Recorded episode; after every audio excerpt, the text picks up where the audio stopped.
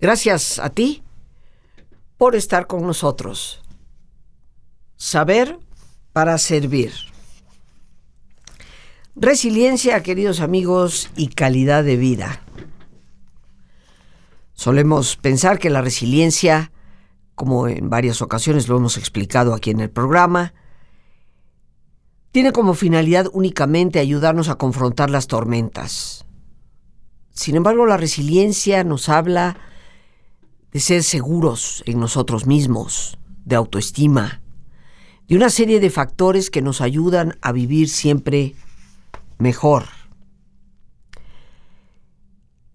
Decía Martin Buber, un gran filósofo del siglo XX, toda adversidad y todo dolor prepara nuestra alma para tener visión.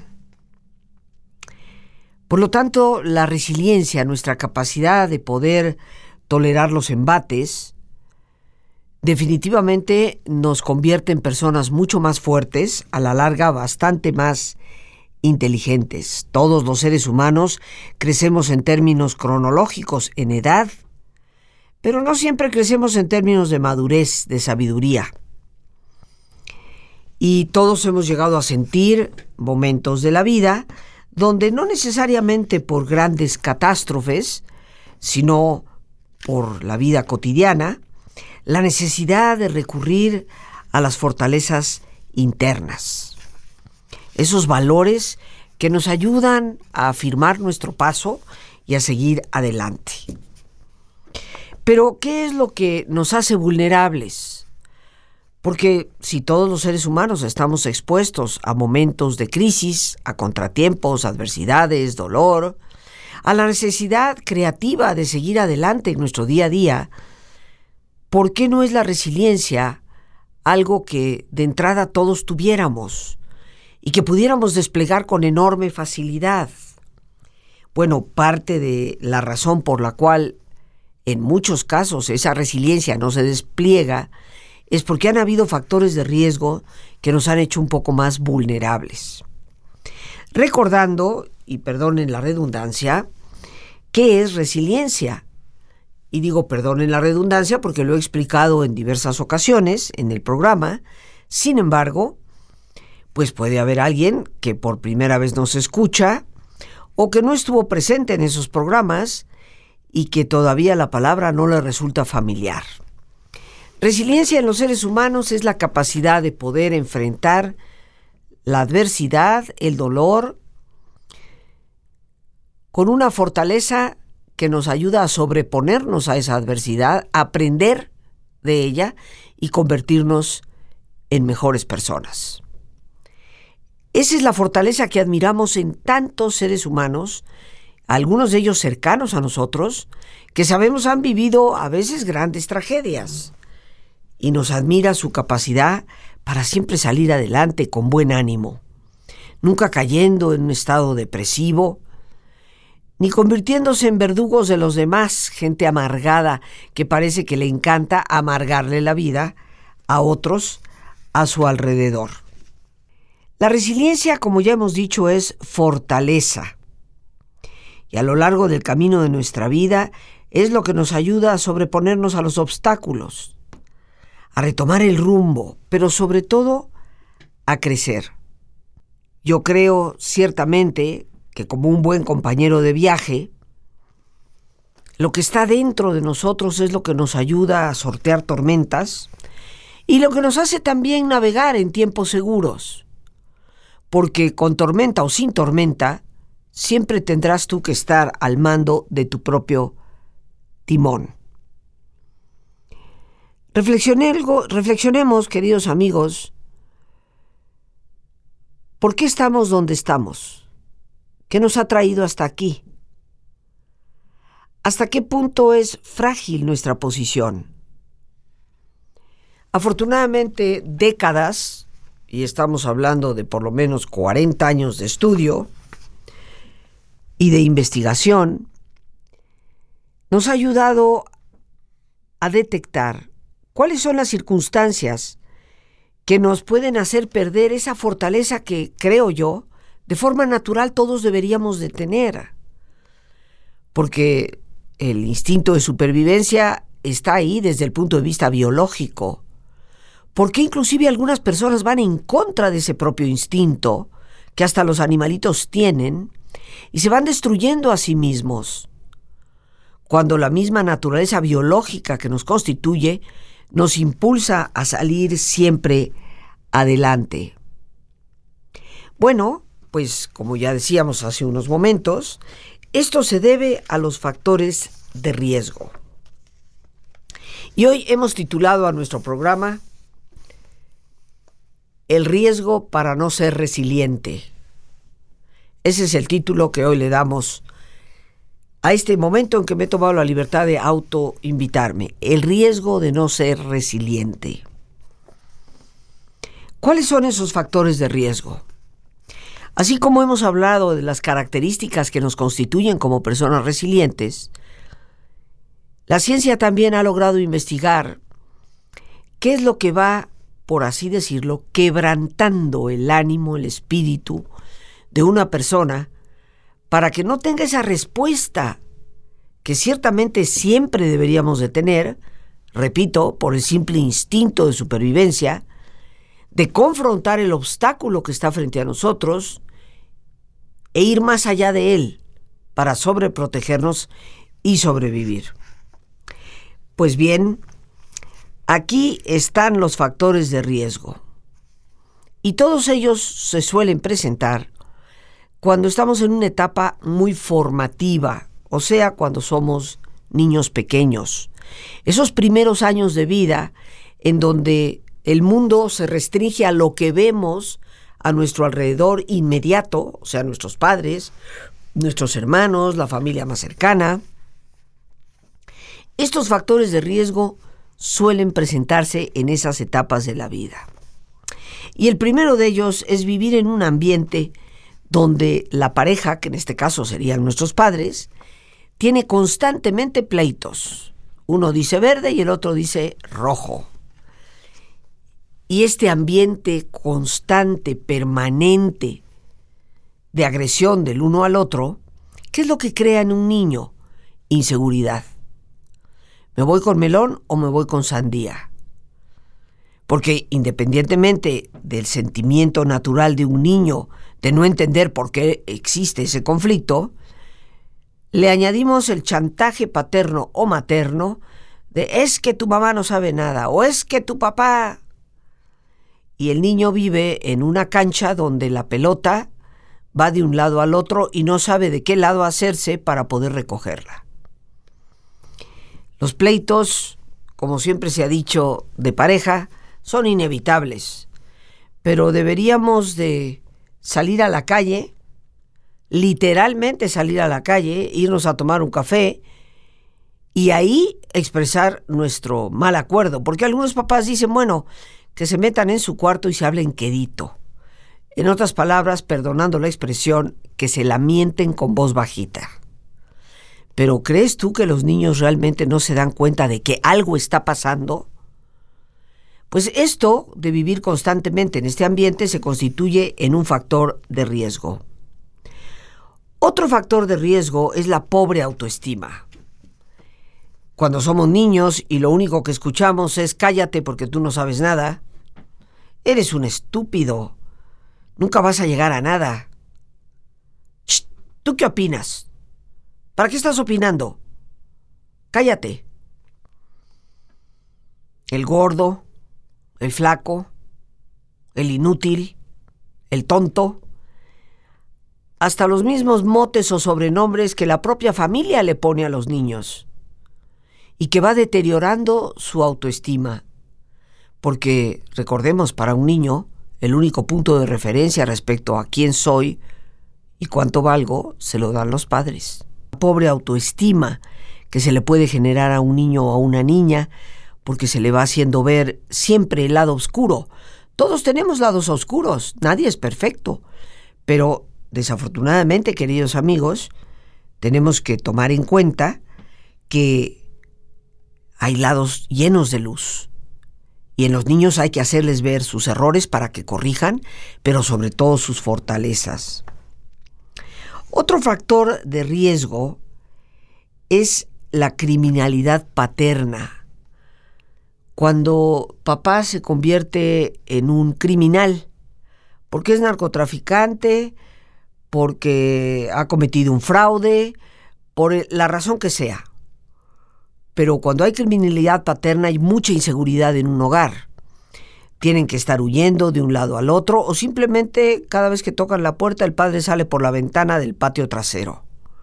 Esto para un niño es poco comprensible e igualmente le genera una inseguridad terrible respecto a si estará o no estará papá por ahí. Curiosamente, uno de los riesgos también es el trastorno psiquiátrico en la madre. Seguramente tú no, pero sí has oído y sabes de gente que vivió toda su infancia con una madre que estaba perpetuamente deprimida y que cada vez que el niño o la niña llegaban de la escuela se les decía, shh, cállate, que tu mamá se siente malita, ya sabes que no debes hacer ruido. Y los niños es normal que jueguen, es normal que hagan ruido trastorno psiquiátrico materno que va desde una depresión hasta personas con problemas mucho mayores, como puede ser una esquizofrenia, donde la madre termina siendo internada periódicamente en un hospital psiquiátrico. La madre es el eje fundamental de la seguridad de un niño. Y cuando la madre es apartada de esta manera o no hay contacto con ella por esta depresión que le impide prácticamente responder a las necesidades básicas de sus hijos, pues los niños van aumentando esa sensación de ir solos por el mundo, desvalidos e inseguros. Las adicciones. Cualquier tipo de adicción en los padres, el alcoholismo, el consumo de estupefacientes. Como tú comprenderás, no creo que te lo necesite explicar con peras y manzanas, el que un niño vea a su padre borracho sin la posibilidad de caminar adecuadamente, el que vea a la madre completamente perdida en sus alucinaciones, el ver y vivir dentro de un ambiente tan terrible como es la dependencia, la adicción a cualquier tipo de droga, es para un niño vivir en una especie de limbo, en una especie de suelo pantanoso, donde nunca sabe si se va a hundir o no. Por ello, queridos amigos, es sumamente importante el vigilar este tipo de situaciones para nuestros hijos. La rigidez en las actitudes y las creencias, curiosamente, este es otro factor de riesgo. Esas familias rígidas que le imponen a los niños no se pueden salir del cuadrito, pero ni medio centímetro. No hay ninguna libertad no hay ningún impulso a su propia creatividad y por lo tanto a saberse valioso. Esa rigidez que lo encuadra dentro de un marco que él mismo desconoce el por qué existe. Pero así como hay rigidez muchas veces en las actitudes, también lo hay en las creencias. Esa educación a veces religiosa, fanática, te portas mal, te vas a ir al infierno, Dios te está mirando y te va a castigar. Creencias que simplemente proyectan una constante amenaza sobre la vida de esas criaturas. Y la violencia intrafamiliar. Ni qué te digo de esto, no hay mucho que explicar. Un niño sometido a un ambiente disfuncional de violencia, donde recibe golpes o inclusive hay abuso sexual. Es un ambiente donde el niño va construyendo una visión de mundo sumamente limitada y su fortaleza interior se va resquebrajando cada vez más. Estos factores de riesgo, no los digo yo, es lo que la psiquiatría ha logrado estudiar como esos baches que se pueden presentar a lo largo del camino y que nos van quitando esa resiliencia natural que todos deberíamos de tener. Pero el hecho, queridos amigos, es que afortunadamente, sin importar los factores de riesgo que hayan habido, y esto también nos lo dice la psiquiatría, el ser humano puede retomarse a sí mismo y puede ir construyendo esos eslabones de la cadena que le dan esa fortaleza, esa resistencia ante los embates que la vida nos da para salir adelante. Es momento de ponernos cómodos y si te es posible hacer el alto completo, el alto total, qué mejor que cerrar tus ojos. Y en una posición cómoda, con tus ojos cerrados, toma conciencia de tu respiración, del entrar y el salir del aire en tu cuerpo. Imaginando cómo al inhalar, así como llevas oxígeno a todas tus células, inhalas también serenidad para tu mente.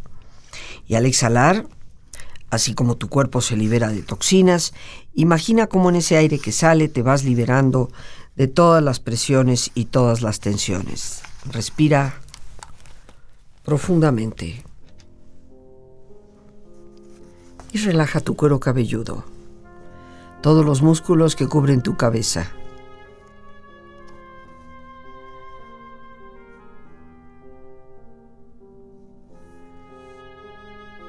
Relaja tu frente, tus párpados, tus mejillas, toda la piel que cubre tu cara.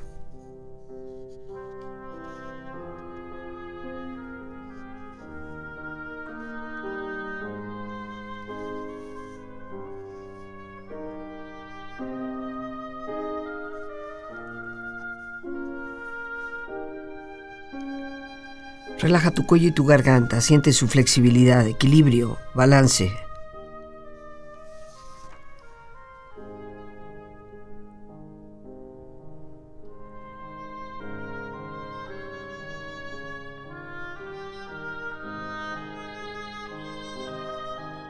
Relaja tus hombros, brazos y manos, así como tu espalda. Siente una agradable sensación que relaja todos los músculos en estas partes de tu cuerpo.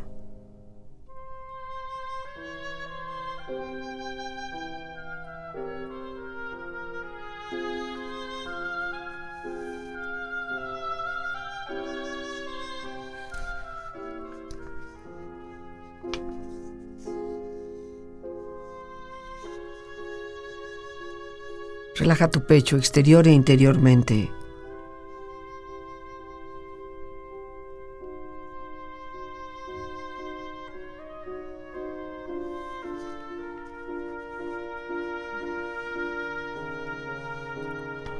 Relaja tu abdomen exterior e interiormente.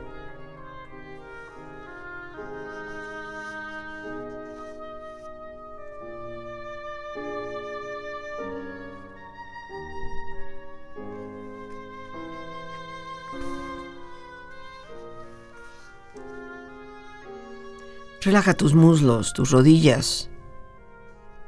Siente la piel, la vibración de la piel que cubre estas partes de tu cuerpo.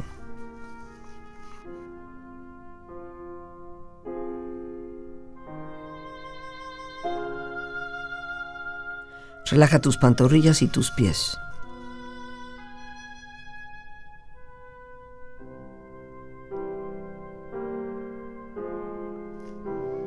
Y con tu cuerpo Profundamente relajado, proyecta en tu mente la imagen de un lugar ideal para el descanso. Una escena de belleza y paz, siente estar ahí.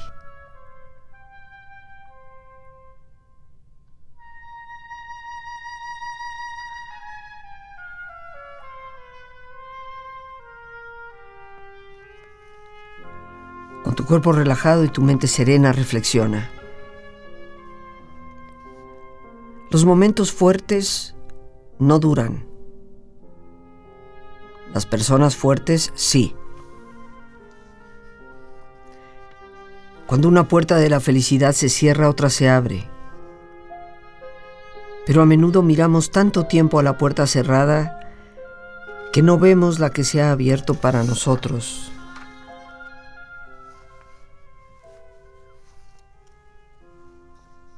Recuerda siempre que eres más grande que tus circunstancias. Eres más que cualquier cosa que te pueda ocurrir. Las personas se hacen más fuertes al darse cuenta de que la mano que les ayuda y que necesitan está al final de su propio brazo. Por eso los obstáculos no tienen que detenerte. Si te encuentras con un muro, no te des la vuelta, no te rindas. Averigua cómo escalarlo, atravesarlo, rodearlo.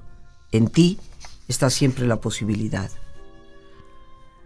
Cada adversidad, cada fracaso, cada angustia lleva consigo la semilla de un beneficio igual o mayor.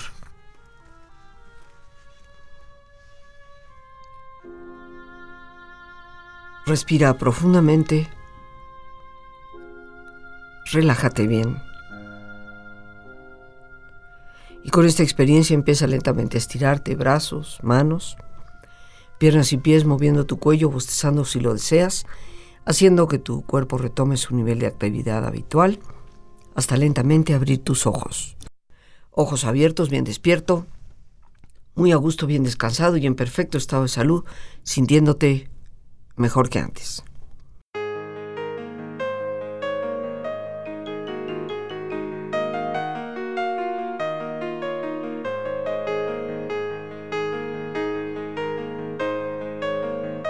Queridos amigos, amigas, se dice que los tiempos de crisis son tiempos de oportunidad, pero esas solo pueden aprovecharse cuando desde nosotros mismos potenciamos nuestras capacidades para ser resilientes, poder resolver los problemas, sobreponernos a ellos y crecer. Te invito a mi próximo taller Resiliencia ante las crisis, los días 7, 9 y 10 de junio, de 7 de la tarde a 9 de la noche. Para informes puedes comunicarte por teléfono, vía WhatsApp o Telegram al 55 37 32 91 04. La capacidad de poder aprovechar al máximo aún los momentos más oscuros está precisamente en esa resiliencia que todos podemos desarrollar.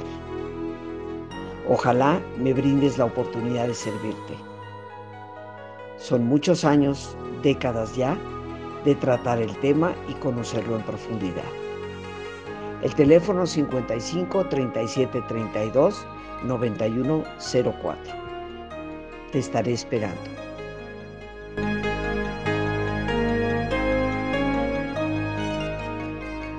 Y bueno, estamos hablando el día de hoy del riesgo de no ser resilientes. Hemos hablado de la violencia intrafamiliar, de los disgustos entre la pareja, en fin, de esta serie de elementos, queridos amigos, que van creando una enorme inseguridad en los niños. Van destruyendo muchas veces su autoestima, su capacidad de considerarse capaces de poder resolver problemas y salir adelante. Pero ¿por qué nos causan daño? Bueno, porque esos riesgos nos llevan a vivir cierto tipo de pérdidas. Y una de las razones de esos factores de riesgo causando daño es porque provocan en nosotros un sentimiento de pérdida y las pérdidas que han demostrado ser más frecuentes en este tipo de casos son tres. Primero que todo está la pérdida del amor. Como estoy segura todos podremos comprender, un niño que vive, en medio de tanto conflicto, un niño que vive en familia disfuncional donde puede haber violencia, o todos los, los riesgos que he mencionado, o por lo menos tres de ellos, pues no puede estar viviendo realmente un ambiente donde se sienta amado. Y el amor es el alimento más importante que el ser humano necesita. Más importante ahora sí que la lechita y los frijoles es el amor. Esto se ha logrado demostrar aún en animalitos, en chimpancés, donde para un chimpancé le puedes poner una madre sustituta con, con, mucho alimento y juguetes, el pequeñín se sigue yendo con la madre original aunque casi casi no tenga para darle. Si esto sucede entre los animales, podrás imaginar lo que significa para nosotros. El amor es el alimento vital que debemos darle a nuestros hijos. Y habrá quienes digan, bueno, yo sí los acaricio, los abrazo, pero hay días de tormenta en donde los puedes golpear, o les dices cosas terribles, o los ignoras, peor aún. Es obvio que para el niño esos momentos constituyen una marca y una pérdida. No me aman. Mucho cuidado tenemos que tener con este tipo de situaciones, porque estamos resquebrajando esa fortaleza interna que debemos asegurarnos nuestros hijos tengan, porque si ahora hay problemas, los problemas del futuro, conforme avanza la edad, todos bien sabemos, son mucho más grandes. Estamos hablando de el riesgo de no ser resiliente. Y hemos hablado de lo que la psiquiatría, la psicología ha estudiado con mucha claridad, constituyen los factores de riesgos en esa primera infancia que pueden ir resquebrajando esa fortaleza interior del individuo. Y la razón por la cual son riesgos que resquebrajan, que fragilizan, es porque van causando diferentes tipos de pérdida. Hemos hablado de una de ellas, que es la pérdida del amor. Pero otro tipo de pérdida que se puede dar es la pérdida de control, en donde los niños inmersos en un ambiente de ese tipo sienten que ellos no tienen la capacidad de controlar nada. Hay niños que todavía hasta los 7, 8 años de edad es mamá y papá quienes les dicen cómo se tienen que vestir, qué, qué se tienen que poner, casi casi les amarran las agujetas del zapato. Y van creando en ellos una terrible inseguridad en donde sienten que ellos no pueden controlar nada. Eh, para muchos de nosotros eso no significaría mayor cosa. Diríamos cuando lleguen a grandes se darán cuenta que sí pueden. Pero la realidad es que desde el punto de vista psicológico, queridos amigos, lo que se llama el control interno, el que la persona sienta que puede controlar desde dentro lo que le atañe directamente, esto es muy importante para el equilibrio psicoemocional. Entonces se pierde la capacidad de sentir que podemos controlar las cosas y a los niños se les debe de ir dando responsabilidades conforme avanzan en la edad. Comentábamos precisamente sobre la educación de la libertad y esta idea de los padres, quiero que sea libre. Eh, tu hijo no puede ser libre más allá de la medida de lo que puede ser responsable.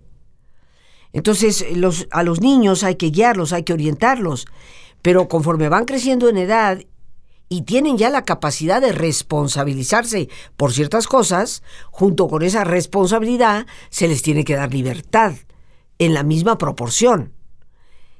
Cuando vivimos en ambientes de alto riesgo como los que hemos descrito, hay un sentido de pérdida de control y esto nos fragiliza aún más. Y por último, por supuesto, la pérdida de la autoestima. No necesito decirte el daño que eso puede causar. Han habido eh, muchos expertos en el área psicológica que han llegado a afirmar que el 70% de las personas que llegan eventualmente a una consulta terapéutica tienen de fondo el problema de una pobre autoestima. Pero como tú comprenderás, y no me cabe la menor duda, que lo entendemos todos, ¿cómo puede un niño o una niña, inmerso en ese ambiente de riesgos que hemos descrito, llegar a tener una sana autoestima? Lo importante de todo esto, queridos amigos, es que nada, ni siquiera aquello que ocurrió en nuestra niñez, puede determinar nuestro futuro. Sigmund Freud nos hizo comprender que el pasado influye en nuestro presente. Pero la psicología actual de los últimos 40 años nos enfoca a una gran realidad. La visión que tú tengas del futuro también influye sobre tu presente. Es obvio que para poder salir adelante necesitas recursos. Recursos que están en ti para poder descubrir. Y por eso saber qué es lo que nos constituye como personas resilientes es importante. El riesgo de no ser resiliente es que te conviertas en una persona tan fragilizada que cualquier embate que la vida le dé a tu embarcación te pueda hundir. O vaya fragilizando de tal manera tu barco hasta que éste casi por completo se hunde. Así que, queridos amigos, la resiliencia, digo yo, pienso y creo, no es un lujo, es una verdadera necesidad, porque reitero lo que dije al inicio del programa, si hay algo seguro, tristemente, lo reconozco, pero seguro en la vida, es que vamos a vivir crisis y adversidades. Más nos vale estar preparados. Como decía hace unos instantes, Que las aves de la tristeza ronden sobre tu cabeza, eso es inevitable. La crisis, la adversidad, el dolor, es un fenómeno humano, bien a bien no lo llegamos a comprender todavía, pero es una realidad y es inevitable. Pero que esas aves hagan su nido en tu cabello, esto definitivamente lo puedes prevenir. Y se previene en la medida en que sabes desplegar la fortaleza de tu alma, en que sabes desplegar la fortaleza interna que hay en ti. La certeza de que aún en las peores circunstancias siempre podemos, sin lugar a dudas, salir adelante. Dice un viejo proverbio de la estepa de Mongolia, no siempre se puede disfrutar de la serenidad y la paz, pero la adversidad y el dolor no tienen la última palabra. A pesar de que el pasto haya sido quemado por el fuego de la estepa, éste con toda certeza crecerá de nuevo y más fuerte que antes. Con esa seguridad, queridos amigos, ninguna adversidad puede quebrarnos. Se vale llorar, se vale sentirse triste, se vale enojarse, se vale lamentar a veces la terrible injusticia a la que somos sometidos. Pero lo que no se vale es quedarnos ahí. Y es la resiliencia y sus características la que nos permite enfrentar esos golpes y poder salir adelante. Las gracias a Dios por este espacio que nos permite compartirlas y el más importante de todos, una vez más, gracias, muchas gracias por tu paciencia al escucharme, por ayudarme siempre a crecer contigo. Que Dios te bendiga.